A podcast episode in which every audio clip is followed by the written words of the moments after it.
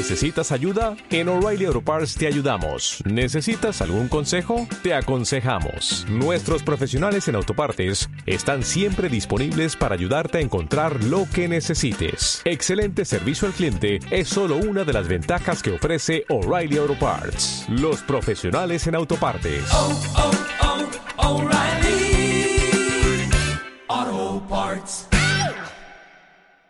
Sí, señores, para todos aquellos que les gusta la yanquinaleada de las costumbres, este último 20, 20 de julio Sí. fue el Día del Amigo. El día del amigo. Láser. Y como nosotros Si somos... cruzo me quema. Mató. Hermoso. Y como muchos saben, la ficción, los cómics y los diferentes tipos de energías que nos gustan están muy relacionadas a lo que es la amistad. Y por eso, Héroes va a hacer un homenaje a la amistad dando un top 5 de lo que son las amistades más relevantes en este mundo. Muy bien, señor Alan. Sí, Empieza usted. bueno, yo un poco estaba condicionado a ver qué contestaban ustedes. Ay, qué lindo. Porque obviamente una de mis eh, respuestas posibles podía incluir a Batman, pero también quería ver un poco por qué lado venían ustedes. A mente que Mati no está, eh, él me mandó por texto que su amistad favorita, más de la vida real que de la ficción, es Hitler y Mussolini por motivos personales que no quiso explicar. Me Pero está imagino. muy Sí, bien. no, igual ya, ya lo veía venir. lo veía venir. Sí. Sí, sí, sí, sabemos las, las condiciones políticas que tiene. Matías Fiurerías. Pero antes de dar mi respuesta, te quiero hacer una pregunta a vos, A ver, Adolfo, que tenés Sí. tatuajes de Tolkien en tu cuerpo. sí. ¿Tu elección iba por ese lado? Y mi elección siempre va por ese lado. Yo hoy iba a, a haberme condicionado por la cuestión de, de Robin Williams, que me Mm. pegó en- personalmente. Ajá. Iba a elegir eh, efectivamente a la India el genio eh, como pareja de amigos, pero eh, si, me pe- si me preguntás la pareja de amigos definitiva, para mí son Sam y Frodo. Eh, Porque es, la- es, es el triunfo un poco de la amistad, ¿no? En la literatura para mí. A ver, pongamos ejemplo de esto. Para aquellas personas las cuales eh, están muy marcadas a Sí. lo que es la peli las películas Sí. y no tanto por los libros, porque son totalmente dos cosas diferentes, la amistad del libro y la amistad de la película. No, ¿eh? No. A ver, Eh, la hay, amistad- cosas, di- hay cosas distintas, pero está perfectamente capturada y, tradu- y traducida. lo La, que- la amistad, la amistad de que se llama de la, de la película Sí. me parece cuasi homosexual. En el libro Wow. es... eso es porque tenés la mente sucia. Claro. Además, Es un No. romance, pa. Un Bueno, romance. si te querés ir a la mierda en la no, película, llegás a la homosexualidad. Si te querés ir a la mierda en los libros, llegás a la esclavitud. Porque en los libros. Sam es bastante más simplón que en la película. Eh, y está inspirado en realidad en Batman. ¿Qué? No, en ¿Cómo? realidad te vas a reír ahora. No. En realidad está, está inspirado en la relación que tenían los soldados eh, ingleses durante la Primera Guerra Mundial con su sirviente que se le llamaban los Batman. Los Batman eran eh, lo- las personas, los, los soldados de que provenían de, de hogares más humildes y que se los encomendaban a los soldados que provenían de hogares muy ricos para que los sirvieran básicamente. Sí. Era una relación que se establecía entre dos soldados de medio servidumbre barra eh, colegas, ¿no? Barra eh, so- supervivencia. Entre la guerra, viste que ante la guerra se, se forman vínculos muy, muy sólidos. es muy fuerte. Es una, es, es una Y cuestión. esto lo vio, eh, Tolkien eh, sirvió durante la batalla del Somme en la Primera Guerra Mundial en Francia, y él lo vio en, en primera persona y basó la relación de Sam y Frodo en estos dos personajes. Una, un inglés provinciano muy simplón, muy, de hecho, muchos dicen que Sam es medio una joda que le hace Tolkien a los provincianos ingleses, porque es medio retrasado por momentos, y por otros tiene... Al final termina siendo el héroe de la historia, Tolkien lo deja casi patente. Eh, lo, lo manda a cagar a Sauron, básicamente. De cierto, en, en un momento muy puntual hasta se puede decir que es más incorruptible que Frodo. Es más incorruptible que Frodo. Justamente porque es más simple que Frodo. Frodo es un tipo que conoce más eh, de, la, de la historia y el trasfondo de Tierra Media y los poderes de Tierra Media. Sam en un momento cuando el anillo lo quiere, lo quiere seducir, lo que dice Sam es, yo lo único que quiero es una tierra lo suficientemente grande para que yo pueda cultivar con mis propias manos. No me sirve el mundo. Yo necesito un jardín de 5x5. Más que eso no puedo atender. Y a Rosita. Coto. Entonces, ¿cómo? Claro, si yo quiero coger y cultivar, ¿cómo me conquistás, boludo? No, es, no podés. Yo no, quiero gobernar, termina siendo alcalde de la comarca igual, ¿eh? A algún lugar lo tenía.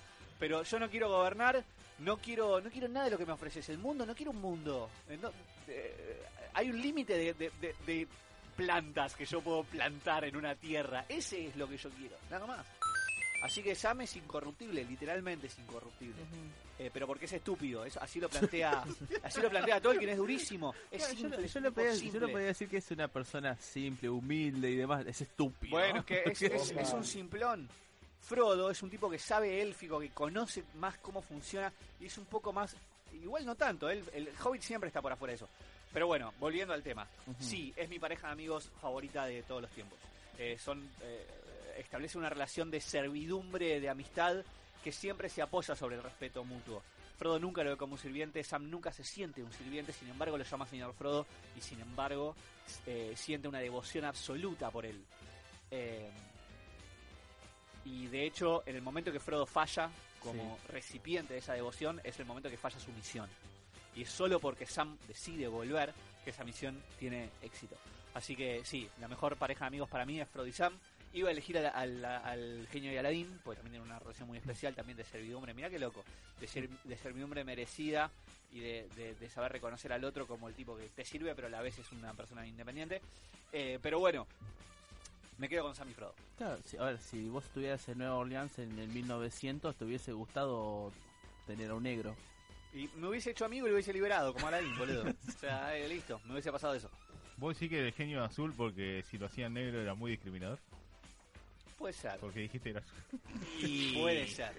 Guarda Al- con Disney. Al Guarda, final ves que, guarda. lo- que los brazaletes del genio eran más bien grilletes. Porque Sí, eran, grilletes. Era Sí. grilletes. Igual hay algo que quiero reivindicar de esa cuestión de Frodo y Sam, que hay dos o tres momentos que están tanto en los libros como en las películas. Sí. Uno es el que dijiste De que va y de vuelve. cuando cuando Frodo eh, se arre- o sea, sobre el fuego del Monte del Destino dice, no, el anillo es mío. Y ahí un poco es Sam el que salva las papas, también Gollum, pero igual. Y hay dos momentos, cuando termina la... Sam lo cargas hasta la cima, además. Ah, también, no puedo cargar el anillo, Pero señor Frodo, pero usted. puedo cargarlo usted. Mira cómo resuelve el estúpido un problema. Es un genio, boludo. Sí, ¿no es verdad? Eh, pero de corazón puro. Y además hay dos momentos muy lindos que reflejan eso. Uno más tranqui, que es cuando eh, van fantaseando cómo serán las historias que van a contar de ellos, una vez que vuelvan de su aventura. Y otra es cuando están frente a la muerte. Literalmente dicen, bueno, se terminó todo, ya está, llegamos acá. Mordor se desmorona alrededor de ellos. Y Frodo le dice, me alegra estar contigo aquí, Sam Sagas Gamgee, aquí en el final de todas las cosas. Y se abrazan. Sí. Sí, cáguense de risa lo que quieran. Diego, sonidos homosexuales, ¿no? Perfecto. Está, gracias, Robert. De nada. Pero eso de, se bancaron literalmente hasta el final. Todo. Ellos creían que iban a morir ahí. Todo. Y Claro. sin embargo están ahí respaldándose el uno al otro y dicen, ¿sabes qué? Acá que nos estamos por morir, me alegra que el que está conmigo sea vos. Y Ah, algo, que captura la película y que, y que los libros no pueden. Te amamos, Tordo. Hablando de homosexuales, llegó el tordo. ¡Oh! Bueno, fuerte. Eh, algo que, la- que el libro nunca pudo hacer la película así y le voy a estar agradecido eternamente a, a, A Tolkien. a Tolkien, no a Peter a Peter, Jackson. Jackson. por eso. Es al final, cuando Frodo finalmente sobrevive, lo vienen todos a visitar, eh, festeja con todos que yo, aparece Sam y se apoya en el canto de la puerta y se miran. Y se miran como diciendo, es, es una mirada, no se puede, es muy difícil reflejar esto en el libro, no está ese momento en el libro, pero se miran y se miran como diciendo, "Bo- eh, nosotros sabemos, o sea, está todo Mm. bien, festejamos, estos pibes la pasaron mal, vos y yo sabemos, o sea, esto lo vivimos y esto lo vimos y, y lo logramos. Es hermoso, así que sí, Sam y Frodo es mi elección. Muy bien, me, me, me gustó, ¿eh? O sea, la elección que elegí yo es una mierda a comparación de eso. ¿Por qué? Querete un poco. ¿Qué No, pasó? ya van a ver. Eh, señor Roberto.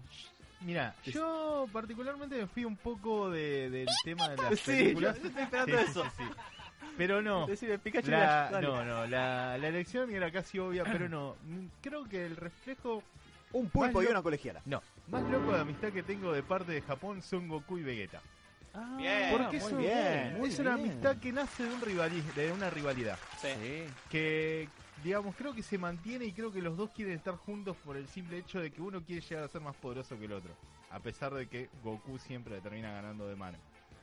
Eh, ¿eh? creo que es como llega, lle- terminan como queriéndose porque si se dan cuenta hay un montón de partes en, en- dado en la serie todo que el enterarse de que el otro no está es como que le pega, le pega no solo por no solo por el lado de la tristeza sino por el lado de decir ¿Y ahora qué hago de mi vida? A ver, eh, es una amistad que se, o sea, Se que dan se une por el respeto, me parece. Se- por el respeto y porque se dan sentido el uno a otro, al- el uno al otro en la, en la vida. Vegeta toda su vida quiere ser eh, la persona más poderosa del universo. Sí. Goku es quien lo supera constantemente. Es la razón de existencia de Vegeta que Goku está en la Tierra, por lo cual yo lo considero como que termina siendo como generándose una amistad. Pero Mm. tomando eso también, fíjate la humildad que tiene Goku en ciertas ocasiones que hacen que, o sea, que hacen que Vegeta quiera seguir más. ¿Sí? Eso, eso, eso está muy bueno. Por eso, por eso yo la verdad que creo que para mí mi elección como amistad en el mundo de la ficción, mejor amistades son Goku y Vegeta. Sí, eh, y además, sobre eso es, es muy loco que, como dice el Robert, arranca de un lugar muy choto la relación entre los dos, como de querer matarse, algo que pasa todos los días. En realidad, Vegeta de querer conquistar la Tierra y Goku de querer defenderla. O sea, no, no precisamente de querer matarse el uno con el otro. Cierto. Perdón, estuve mirando mucho a Zack Snyder últimamente. Eh, pero sí, es cierto, pero lo genial es que llegan a un punto, les pasan tantas cosas juntos, medio a regañadientes, porque al principio no quieren mucho la compañía del uno del otro, que al final Vegeta lo respeta muchísimo a Goku. Claro. Por ser el tipo más fuerte, es como que reconoce que es el... Creo que es en la pelea contra Majin Buu que, Claro, que es- dice, Goku sos el número uno. Claro, Sí. sos el único que lo, Sí. lo puede lograr. Eh, en- hasta ese punto ya de, digamos, Admitir- dejar atrás, dejar atrás su orgullo, Saiyajin, para admitir que hay una persona que es mucho más poderosa y de la cual depende para seguir viviendo. Tiene que pasar una temporada. Qué buena elección, Robert. Gracias, gracias, Robert. Pero es que así funciona, así funciona muy bien la relación entre los dos, porque Goku es un tipo más sencillo, quizás en la línea de un Samsagas Gamgee, Ujú. eh, y Vegeta es un príncipe de alta casta que dice, ¿cómo este croto viene a, a superarme a mí? ¿Qué, qué carajo le pasa? Pero gracias a que Goku acepta a los rivales que tiene adelante simplemente porque los tiene adelante y porque le gusta pelear, y Vegeta porque reconoce, más allá de sus sesgos, el poderío de Goku, se terminan respetando mucho. Eso es excelente. Es Sí, es verdad. muy bueno. Es Ahora verdad. yo quiero saber qué, porque ya elegí yo, ya elegí el Robert. Vos, Sí. vos estabas condicionado. A ver. Si no elegías a Frodo y Sam, yo iba a elegir a Frodo y Sam. Ah, ok. ¿Sabes cuál es para vos la amistad que te representa básicamente en la Uy, ficción? Uy, uy, tengo miedo. Gracias. Agárrate. El Joker y Batman. Bueno, hace poquito, unos minutos nada más, recibimos un mensaje en nuestro grupo de WhatsApp de, de Mati, nuestro integrante ausente por motivos de salud el día de hoy, que dijo si no tienen algo así como una amistad de Batman y el Joker. Yo digo que no, tienen una relación súper intrincada que los vincula muchísimo, pero yo no diría que es una amistad. Yo diría ver, que me, es... pa- me- me parece una, una representación casi como eh, Vegeta y Goku. No. Discrepo, discrepo. Sí. Pero pará, pará, ¿por, por qué? Batman nunca podría respetar al Guasón. Claro. Nunca. Sí, quizás sí como desafío a sus habilidades intelectuales, pero Batman no puede respetar a un asesino. Pero no, a ver, sí, No. es, a ver. eh, Lo respeto como amenaza. Sí, amenaza. como pero no como persona. ¿Y la amistad qué es la mitad para vos? Sos un hijo de Acá es donde empezamos a hilar fino y nos empezamos a dar cuenta Sí, qué sí. significa un amigo para cada uno, boludo. Claro, ojo, hay un punto de vista distinto del que puede llegar a tener Guasón, el que puede llegar a tener Batman. Claro. Sí, Sí, vos fíjate eso, porque, a ver, han pasado un montón de, de historias en las cuales el Guasón lo considera su amigo porque es la persona con la cual juega. Exactamente. tampoco, es un demente el Guasón. Sí, a pero- pero a cualquier es el- persona. es el punto de si capaz vista- era un amigo. Pero No, es el punto de vista del loco, o sea, es el punto de vista, para él es una amistad. Por eso lo creo yo. Pará. Es más, en la película de Batman Lego, perdón, eh, Sí, es que dale, justo dale. lo vi hoy. Justo vi la película de Batman Lego, en un momento el Guasón cuando se supone que Batman está muerto, eh, le dice, no, ¿con quién voy a jugar? Hay un capítulo de Batman en la serie animada que pasa lo mismo. Mm. El guasón se deprime porque se entera de que. Batman murió, entre comillas. Spoilers, no se murió. Aún así, a ver, eh, el Guasón de por sí lo ve a Batman como un igual. O sea, eh, la única persona que puede llegar a, se- a, a ser a llegar a su supremacía entre comillas porque también es un ser bastante egocéntrico el Guasón es Batman y eso también se puede tomar a ver, si, si mal no eh, si mal no me expreso eh, el amigo es el igual de, de uno Eh, sí, pero la cuestión es que visto a través del filtro super patológico a través del, que- del cual el Joker interpreta el mundo y lo que contiene, tiene mucho más los tintes de una especie de romance enfermizo que de una amistad. Porque una amistad es un vínculo más de, de igual a igual, de pares y todo eso. En cambio el Joker a Batman lo tiene idealizado. No, no es exactamente su, no solamente su par, sino que es el único que está a la altura de, o, o más bien, quizás, y extrañamente, al ser el único que está a la altura, también es su opuesto e inverso exacto, porque así como el Joker es el caos, Batman es el orden Como dice al final del Caballero de la Noche, el objeto inamovible y la fuerza imparable. Sí. El Joker sería la fuerza imparable, Batman el objeto inamovible. Y Para el que no entendió la película. que- claro que siempre puede haber alguien. Pero están trenzados eternamente en esta relación en la que Batman no va a matarlo porque es inquebrantable y el Joker todo el tiempo va a fastidiarle la vida para forzarlo a que lo haga. Y al saber que Batman no va a hacerlo, lo único que hace es divertirse enormemente con él generando miseria al- a su alrededor. De hecho, el objetivo del Joker para nada es matar a Batman y que Batman deje de existir, sino va a hacerle su vida absolutamente miserable. Se lo dice al final de Dark Knight Rises. Sí, de y- Dark Knight, perdón. Eh, sí, y también... No te quiero matar, le dice. Claro, ¿para qué? ¿Me aburriría? ¿Qué voy a hacer? ¿Volver a, a fastidiar a los mafiosos? No, no. Vos me completás. Claro. Y- Sos mi amigo. Bueno, eso es que más eso de vos me completás sos Mi la otra parte de mí es más una cuestión que tiene que ver con un tinte más romántico que otra cosa. Si no piensen en el Dark Knight Returns de Miller, Sí. que tiene todo este subtexto mucho más claro y que de hecho la claro de hecho por eso el Joker no puede amar a Harley porque solo puede amarse a sí mismo o lo más parecido a sí mismo que encuentra que es a Batman Es verdad. Bueno, a- ahora, ¿cuál es tu, Mic drop, cuál es dale. tu amistad Your choice. directa? tengo dos ambas vienen del DC Universe una es más de la A y otra es, es más pequeña pero me gusta mucho obviamente mi elección es súper obvia es Batman y Superman Ajá. Ujú. porque si están pensando Batman y Alfred o Batman y alguno de los Robins, especialmente Batman y Tim Drake, que es la pareja de Batman y Robin que más me gusta, eh, es siempre más una relación de tipo paternal, por lo general. Alfred lo ayuda mucho a criarlo a Bruce y Batman ayuda mucho a criarlos a todos los Robins con mejores o peores resultados de acuerdo al Robin que estemos mirando. Sí. Pero Batman y Superman son pares. Ahí, ahí sí, son de igual a igual, hombro con hombro. Y tienen un montón de dicotomías y de aspectos que parecen opuestos, pero son hermosamente complementarios. Hay una, una serie que escribía Jeff Lowe que se llama Superman barra Batman, que es la que estuve editando Clarín hasta hace poco. Sí. Es re pochoclera, pero si se fijan en los elogios y los diálogos internos, está muy bien reflejado esto. Eh, y es esta cuestión de que como el tipo más potencialmente más poderoso de la Tierra, que es Superman, es un personaje profundamente humano y sensible y cálido y todo eso, y Batman, que es un ser humano común y silvestre, es todo lo contrario, es frío, calculador y no le cuesta, eh, perdón, y le cuesta muchísimo hacer vínculos y todo ese tipo de, de cuestiones. Y al principio arranca, como ocurre en la adaptación de la serie animada, arranca en lugares recontra opuestos. Se miran mal porque a Superman Batman le parece un matón que hace las cosas no muy diferentes de los criminales. Y a Batman Superman le parece un tipo peligrosísimamente ingenuo porque tiene todo el poder del mundo y sin embargo no termina de arreglar el mundo. Como suele decir Batman mismo, un Boy Scout. Claro, un Boy Scout, pero como diciendo que es medio boludón, es medio ingenuo. Claro. Sin embargo, se conocen y ven la entereza del otro y ven que están del mismo lado y que pelean por las mismas cosas de maneras diferentes y se forma esta especie de dinámica de pareja y pareja que es excelente. ¿Y sabes qué es lo que lo une? Lo une una sola palabra. ¿Cuál es, Diego? Uy, Marta. Te, te dejo de garpe, mirá. Sí.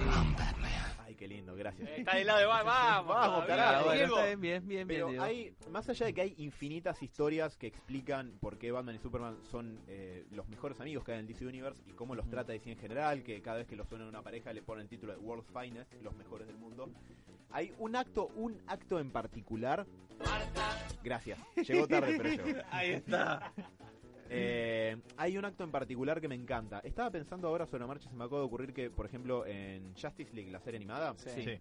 en el capítulo en el que se cree que Superman se murió, pero solamente fue teletransportado a otro planeta, hay un soliloquio muy lindo de, de Batman frente a la, sum- a la tumba de Superman, donde básicamente le dice que siempre te respeté, aunque no, no siempre veíamos las cosas de la misma manera y sos el mejor de nosotros. Pero, por sobre todas las cosas, en los cómics hay un momento que es pivotal para esto y es lo que justifica toda mi elección. Y es que eh, cuando el DC Universe post-crisis estaba construyéndose y todos eran todos los personajes eran más jóvenes, todavía no había ocurrido la muerte de Superman, ni Nightfall, la saga en la que quieren la espalda y todo eso. Luthor se hace con Kryptonita, que en el universo post-crisis era mucho más difícil de conseguir, eh, y crea un anillo con el que hacer bosta a Superman. Bueno, eh, al final la saga recupera ese anillo y Superman era además de las primeras aventuras en las que se cruza con Batman. Va a la cueva y le dice, yo quiero que vos tengas esto. Y Batman le dice, ¿por qué? Este anillo te puede matar. Porque yo sé que si alguien puede detenerme y puede controlarse y no matarme cuando eso pase, sos vos. Y ese acto de confianza, de que Superman va y le deja y un- la única cosa que puede matarlo, le dice, yo confío esto en vos. A mí me parece que es la piedra basal de una de las mejores amistades que hay en, en toda la ficción. Sí, sí, sí, sí. Sí, me encanta. sí. Eh, me- y me parece como súper cálido. En el medio de tipos que pelean contra cosas como Darkseid, por ejemplo, que esté eso en el fondo me parece excelente. Hermoso. Gracias, gracias, gracias. Ah. Ah. Diego, decime Eh, que Diego, tenés ¿vos una tenés amistad. alguna elección de estas? Una, una cortita y elegí película, ¿está bien? Una Sí, pareja de está película. perfecto. por favor. La Roca la conocen. Sí. Esa pareja me encantó. Ah, Ah, John Connery y Nicolas Cage. Es verdad, John bueno. nunca lo vi tan capo en una película, el flaco. Mm. Esa es mi pareja que elijo para el Día del Amigo. Primero porque me gustaría tener un amigo como John Connery, que es capo. Y a Nicolas Cage no, pero hizo de Superman y ahí lo, a- ahí lo conecto con Bruce. Qué grande. Muy bien, muy bien. buenísimo, buenísimo.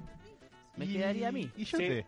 Eh, para mí una, una amistad que realmente me gustó mucho, pero porque tengo ciertas cuestiones con lo que es la amistad entre el hombre y la mujer, eh, es entre Shinji Kari y Nisato Katsuragi. Ah, te fuiste al carajo.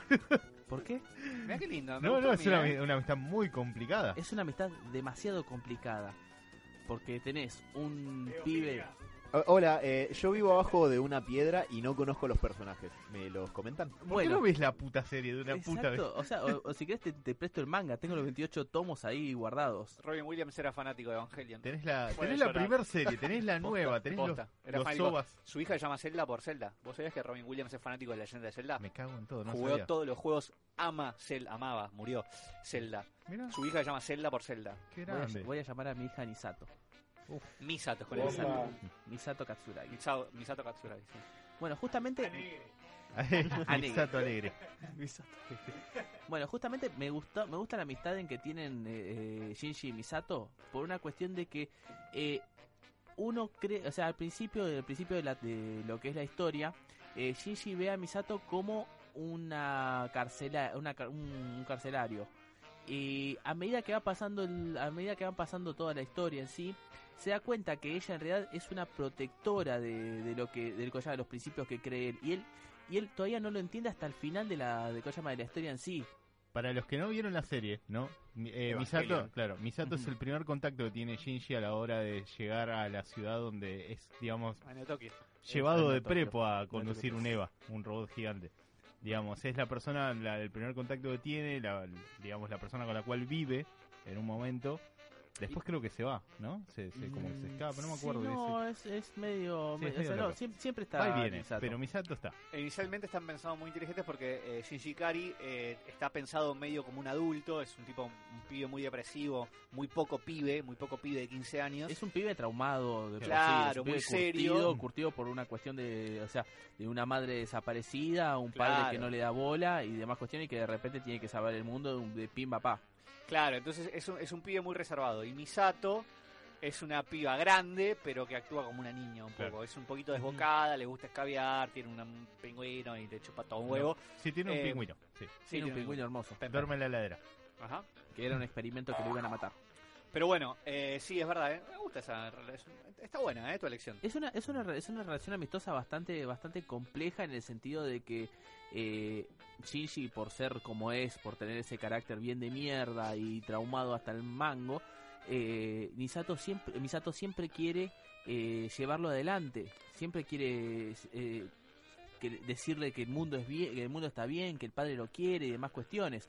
Eh, y Sí. aún así, en los pocos momentos en los cuales Misato está mal, eh, Shinji se da cuenta de que realmente eh, necesita, necesita de su alegría. Y ahí es cuando trata de poder, como se llama, animarla y demás cuestiones. O sea, es un balance propio entre los dos en el cual ninguno quiere estar mal y sabe que realmente se necesitan de por sí.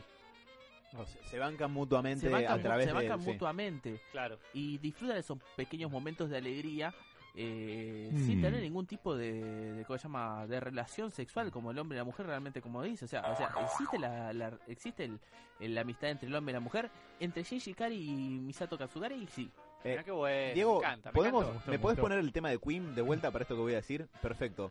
Yo puedo ser impopular o capaz sonar medio a ser Jorah Mormont, A pero la amistad entre hombre y mujer, muchachos, es perfectamente posible, real, existe y me parece medio un recurso facilista decir que no puede ser cierta.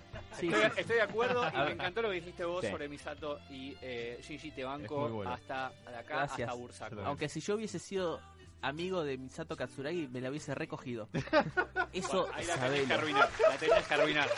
Boludo, vos no me querés de tu lado, boludo. No me querés de tu lado, boludo. Ya, ya entendí. Ya entendí, boludo. Ya entendí. Pongamos un tema, ya fue. Eh, es que pará, hay- quiero hablar Bruce Lee, dale. Hay una, hay una mención una mención más que quería hacer que a- amén de que Mati sea fanático confeso de Hitler y Mussolini está Sí. muy bien y lo que mandó de Bandy en el Joker la, la pareja que él había elegido al principio que es una lástima que no tenga chance de explicarla el día de hoy pero es eh, Lloyd Christmas y Harry Don de Tonto y Retonto Eh, es Vamos, entrañable Una amistad que no, no necesita de No nada. necesita de lógica. No, no No necesita necesita de lógica. cerebro. No, y se bancan toda la vida, es hermoso, eso es genial. Son, sí, te cagas de risa de ellos, pero nunca se- incluso en los momentos en los que se cagan con una mina, siempre vuelven a estar juntos. Na- nadie más en el mundo los va a bancar más que ellos mutuamente.